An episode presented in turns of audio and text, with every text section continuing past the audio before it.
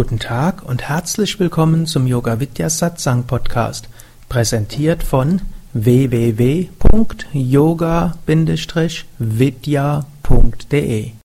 Diese Hörsendung besteht aus Mitschnitten aus Live-Vorträgen und Seminaren im Haus Yoga Vidya Bad Meinberg.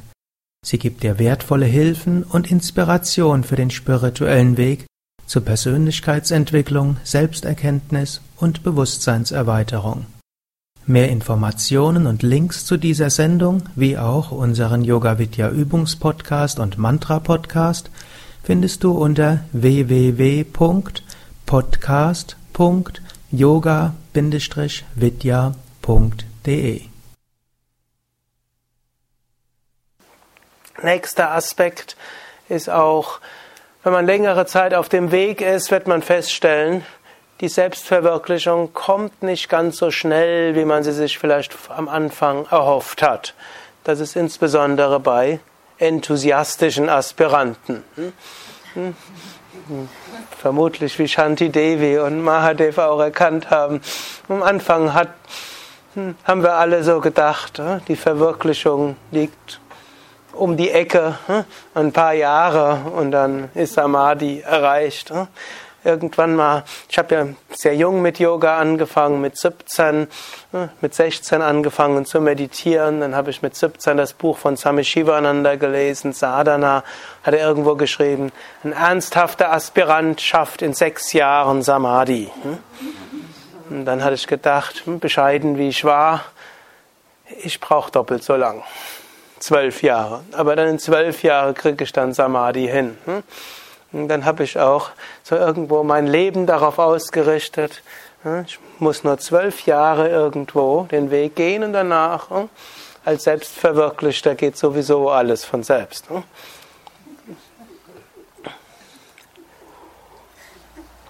Irgendwann habe ich nach ein paar Jahren festgestellt, es dauert ein bisschen länger. Gut, und dann hat man vielleicht die Phase, dann ärgert man sich über sich selbst. Und dann muss man lernen, sich selbst anzunehmen, denn von sich selbst kann man sich ja nicht scheiden lassen. Man kann sich auch nicht verlassen. Man kann ja nicht mal vorübergehend Urlaub von sich selbst kriegen. Vom Partner kann man ja mal ausmachen. Wochenende fahre ich mal ins Haus Yoga Vidya, du bleibst hier oder man fährt mal eine Weile auf Zentrumstour und dann hm, hat man also eine Weile, hm, eine Weile, hm, ist man, und das kann auch mal hilfreich sein und der Beziehung irgendwo neuen Pep geben. Aber von sich selbst kriegt man keine Pause. Deshalb sich selbst ist besser irgendwo bedingungslos anzunehmen. Wenn man mit sich selbst nicht zufrieden ist, dann hat das auch natürlich seinen Vorteil. Ein bisschen Unzufriedenheit mit sich selbst ist auch gut. Hm? Denn das ist irgendwie so ein Stachel im Fleisch, der einem hilft, sich weiterzuentwickeln. Aber wenn man nur unzufrieden mit sich selbst ist, dann ist man unglücklich. Hm? Und so ist es gut, zufrieden mit sich selbst zu sein, einschließlich der eigenen Unzufriedenheit mit sich. Versteht ihr, was ich meine? Hm? Man kann ja als spiritueller Aspirant sein Leben wunderbar verkomplizieren. Also, angenommen, jemand hm, wäre ein bisschen einfacher gestrickt, hm, der ärgert sich über etwas und dann hm, ist die Schuld, der, ist der andere dran schuld. Ist also relativ einfach. Ich bin unglücklich, du bist schuld. Einfach, oder? Macht's Leben gut. Jetzt als spiritueller Aspirant weiß man, ein spiritueller Aspirant lässt sich nicht von einem anderen so einfach ärgern. Also, ärgerlich zu werden ist irgendwo doch ein Zeichen von Schwäche. Also, das nächste Mal ärgert man sich trotzdem. Jetzt ärgert man sich erstens über den anderen und zweitens über sich selbst, dass man sich geärgert hat. Dann hat man aber gehört, man soll sich selbst lieben. Als nächstes ärgert man sich erstens über den anderen Zweitens über sich selbst, weil man ärgerlich geworden ist. Und drittens ärgert man sich nochmal über sich selbst, weil man nicht liebevoll mit sich selbst umgegangen ist. Versteht ihr? Hm? Wie vielschichtig das spirituelle Leben wird. Also Diejenigen, die neu sind, ihr müsst wissen, ihr lasst euch da auf eine komplexe Geschichte ein. Es gibt aber Lösungen dafür und das wird jetzt zu weit führen, das zu sehr zu verfolgen. Aber jedenfalls ist, ist ein wichtiger Schritt auf dem spirituellen Leben, so ein bisschen sich selbst anzunehmen in den verschiedenen Teilen, sein Leben anzunehmen, zu wissen, ich habe bestimmte Bedürfnisse, es gibt bestimmte Weisen, wie ich denen nachgehe. Man hat bestimmte kleine Sünden, die man sich dort irgendwo erlaubt. Man hat einen bestimmten Grund, Lebensstil, den man irgendwo führt. Man lernt mit sich irgendwo einigermaßen geschickt umzugehen mit seinen eigenen Schwächen und Stärken und vielleicht auch mit den Menschen um einen herum, mit den Schwächen und Stärken. Man lernt sich irgendwo zu arrangieren und spätestens dann gibt es die Gefahr des spirituellen Materialismus. Jetzt hat man die Ernährung, die man, die einem gut tut. Man hat hm, die Beziehungen zu anderen Menschen so gestaltet, wie es irgendwo schön ist. Man hat sein Sadhana so, wie es okay ist. Man hat bis zum gewissen Grade gelernt, mit sich selbst umzugehen. Hm, klingt doch alles gut, oder? Jetzt könnte es sein, dass man sich daran verhaftet und dann aufhört, wirklich zu wachsen. Es könnte so sein. De facto kommt dann die nächste Krise. Hm? Denn die Welt ist da zu unserer Befreiung. Also, äh, wenn wir jetzt irgendwo ein zu gemütliches Leben haben, was jetzt dazu führen würde, dass wir keine Fortschritte machen, dann kommt irgendwo eine Krise, kleinere oder größere. Es kann eine innere Krise kommen, es kann eine äußere Krise kommen. Es kann einfach plötzlich das Gefühl der Hohlheit kommen. Irgendwo vor kurzem hat mir das so jemand erzählt, ja? hat irgendwo zig psychologische Seminare gemacht und er hat alle möglichen besonderen Techniken gemacht, hat viel Yoga geübt und viel meditiert und irgendwann hat er mir stolz erzählt, ihm sei es gelungen, all seine Blockaden und psychologischen Probleme zu überwinden. Ihm sei es gelungen, hm?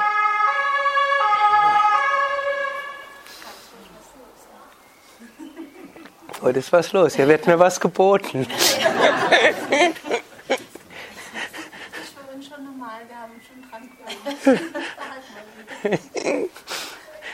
Gut, das erste Zentrum, das ich gegründet hatte, war an einer Ausfallstraße, wo die Hauptfrankfurter Feuerwache entlang fuhr. Okay, also die. Also er war irgendwo der Meinung, jetzt hat er sein Leben ganz, kann mit sich selbst wunderbar umgehen und mit seinen Mitmenschen umgehen, hat dieses Verständnis und alle, hat noch eine Fachsprache gebraucht, die ich jetzt aber nicht gebrauchen will. Ne? Und hm, aus irgendeiner bestimmten Richtung. Hm? Und hm?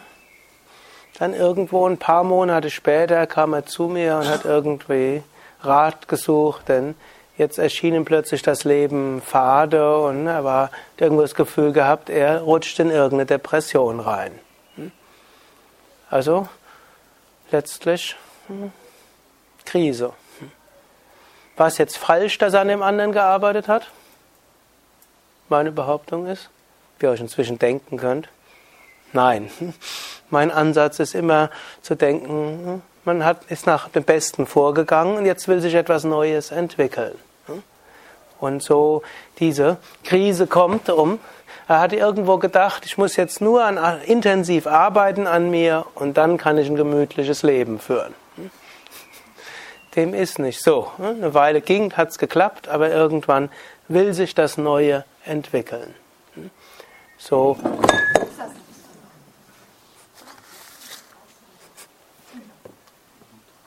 Ich habe noch ein weiteres. es wollte sich etwas Neues entwickeln und fließen hier. mir hier oben eine neue Erfahrung geben. Und so helfen uns Krisen, entweder äußerlich oder innerlich durch die Psyche induzierte Krisen, daran zur Befreiung zu kommen. Und ein wichtiger Aspekt und vielleicht sogar der wichtigste Aspekt im Umgang mit Krisen ist zu erkennen, da ist ein Sinn dahinter. Und da kann man danach vorgehen erst, kann überlegen, wie hilft mir das für Vairagya, wie hilft mir das für Viveka, wie hilft mir das aus meinem Gemütlichkeitsaspekt herauszukommen. Und auch Deutsche gelten ja eigentlich als gemütliches Völkchen. Und es gibt übrigens keinen, keinen englischen und keinen französischen Begriff für Gemütlichkeit. Das ist ganz interessant gibt ja auch so irgendwo so eine Theorie, da habe ich mal einen interessanten Artikel gelesen. Eigentlich waren die Deutschen keine Abenteurer und sie waren auch keine großen Eroberer früher gewesen, sondern eher so gemütliche, die so Schritt für Schritt vorgegangen sind. Irgendwann hat dann der, haben die Preußen irgendwo, angefangen von dem Soldatenkönig, dann den, den gemütlichen Deutschen, die eher zu Alkoholismus geneigt haben, hm, dann zu irgendwelchen herausragenden Abenteurer und dann irgendwo diese zur Disziplin veranlasst und das wird dann irgendwann missbraucht zum Krieg und dann irgendwann der Katastrophe von 33 bis 45, aber irgendwo hieß es dann inzwischen kommen die Deutschen wieder zu ihrem Naturell, eine eher Gemütlichkeit zurück. Hm. Kann sein, kann auch nicht sein. Typisierungen sind meistens nur begrenzt gültig. Nur zu gemütlich darf es nicht werden, sonst hm, wird es zum Spießertum. Hm, das ist der andere Ausdruck davon. Und davor bewahrt uns letztlich Karma. Und dann heißt es sogar, und wenn wir spirituelle Praktiken machen, beschleunigt sich das Karma, das heißt, es kann auch mehr Krisen geben. Wobei nicht jeder, jedes Problem gleich eine wirkliche Krise ist. Im engeren Sinn sind ja Krisen eher hm, größere Dinge, die seltener vorkommen. Aber ich, heute gibt es ja auch den Ausdruck, ich krieg die Krise. Und manche kriegen die jeden Tag mehrmals. Hm. Ist vielleicht ein etwas inflationär gebrauchter Begriff. Die Kräfte zu entfalten, ist ein nächster Aspekt, den man sich überlegen kann. Denn das ist, kann man eben auch überlegen, wie, welche Kräfte wollen sich vielleicht entfalten über diese Krise. Und wie ich vorher das zitiert hatte, unter Schmerzen gebären sei die Aufgabe von uns Menschen. Ob das immer unter Schmerzen sein muss, ist eine andere Sache. Aber manchmal, wenn eine schmerzhafte Krise da ist, kann man überlegen, will sich dort etwas in mir gebären, was dort zum Vorschein kommen will. Und wir haben viele Kräfte in uns, von denen wir noch gar nichts wissen. Wenn man so überlegt, was der Mensch heutzutage alles kann, wenn wir es erstmal so allgemein nehmen, und wir haben das mit der gleichen genetischen Ausstattung wie der Steinzeitmensch sich überlegt, Mensch kann fliegen, er kann Auto fahren, er kann am Computer sein, er kann telefonieren, er kann so viele verschiedene Sachen. Das sind jetzt die technischen Errungenschaften. Menschen können künstlerisch tätig sein, sie können tanzen, sie können musikalisch sein, sie können die Füße in den Kopf verschränken, in der gut, nicht alle können das noch in diesem Körper schaffen, aber hm, Viele können vieles erreichen. So viele Fähigkeiten und Möglichkeiten sind da. Und die, und jeder von uns hat mehr Fähigkeiten auf mehr Gebieten, als wir es denken. Wir beschränken relativ häufig unsere Fähigkeiten. Zwar gilt auf der einen Seite, dass es gut ist, seines Svarupa im Bhagavad Gita Sinne zu leben, also seine Fähigkeiten und seine Talente zu leben. Und ich bin ein großer Befürworter, dass man mehr an seinen Stärken arbeitet als an seinen Schwächen. Es gibt ja so die, manchmal stelle ich in Seminaren die Frage, was ist besser? An seinen Stärken zu arbeiten oder an seinen Schwächen? Angenommen, man arbeitet an seinen Schwächen, dann wird man bestenfalls mittelmäßig. Angenommen, man arbeitet an seinen Stärken, dann wird man bestenfalls wirklich gut. Aber die Aussage stimmt auch nur halb. Wir müssen natürlich auch an unseren Schwächen arbeiten, nämlich in dem Maße, wie sie den Einsatz unserer Stärken behindern. und in dem Maße, wie sie vielleicht auch andere behindern. Angenommen, jemand ist ein toller Computerprogrammierer, aber in seiner Firma ist es üblich, dass man pünktlich kommen muss hm?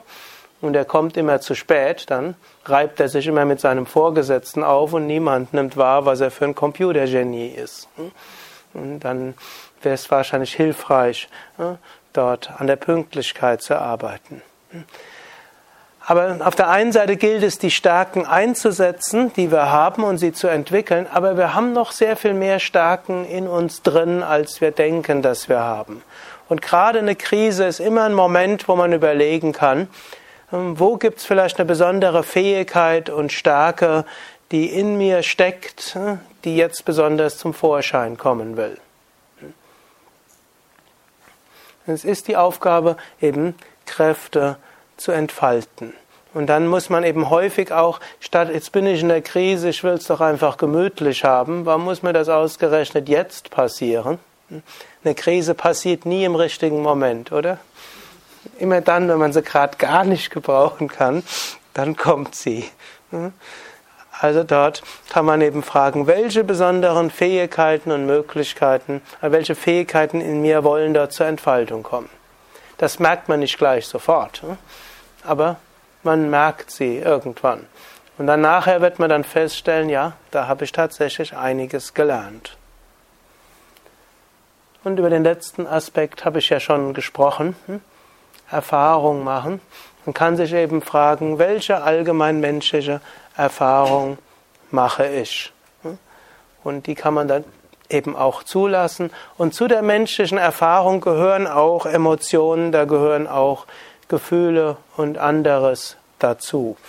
Und Krishna sagt, Krishna in der Bhagavad Gita hat ja eine sehr komplexe Lehre dort. Und ich schreibe ja auch gerade an dem dritten Band des Kommentars der Bhagavad Gita und habe dort gerade auch die Zugfahrt hierher genutzt. Und ich habe ja auch als moderner Yogi reist man mit Notebook und dann kann man die Zeit im Zug nutzen, an dem Buch weiter zu schreiben. Und dort Krishna hat also mehrere, hat an verschiedensten Stellen immer wieder widersprechende Aussagen. Der Arjuna, der der Schüler dort ist in der Bhagavad Gita, sagt ja auch dem Krishna immer wieder, mal sagst du dies, mal sagst du jenes, sag mir doch endlich mal genau. Und Krishna hm, lässt sich nicht genau festlegen. Menschliche Psyche ist nicht so einfach, Spiritualität ist nicht so einfach. Und auf der einen Seite sagt er ihm, man soll nicht unter die Sklaverei der Sinne kommen, man soll seine Sinne beherrschen. Und an anderen Versen sagt er, jeder ist seiner Natur unterworfen, was würde Unterdrückung bringen? Sagt er, Mensch ist wie, wie eine Puppe? Ist er irgendwo wehrlos, allem ausgeliefert. Sagt an einer Stelle. An einer anderen Stelle fordert er Arjuna auf, er soll seine Gedanken beherrschen hm? und er soll seine auch sein Ragadvesha, sein Mögen und Nichtmögen beherrschen. Und das sind eben so zwei Aspekte. Der eine Aspekt ist, Erfahrungen gehören dazu und dazu gehören auch Emotionen und dazu gehören auch mal das Gefühl von Verzweiflung, dazu gehört auch das Gefühl mal von Ärger, dazu gehört auch das Gefühl mal von Verlassenheit. Soll nicht heißen, dass wir dort in diesen Gefühlen uns suhlen sollen. Es gibt auch Menschen, die suhlen sich da drin und suchen geradezu diese Erfahrungen. Aber hm, es gehört zum spirituellen Wachstum dazu, dass solche Erfahrungen kommen. Und wenn sie kommen, dann kann man sie auch erstmal zulassen. Dann gibt es natürlich auch noch Weisen, wie man damit umgeht. Aber jetzt im Sinne von dem Thema Krise ist schon mal eine große Hilfe, dass man dort sagt, auch diese Emotionen sind wichtige menschliche Erfahrungen und es ist auch gut, dass ich diese jetzt mache und es ist auch wichtig, dass ich sie mache, dass ich diese Emotionen jetzt habe und dann schaut man, wie geht's weiter.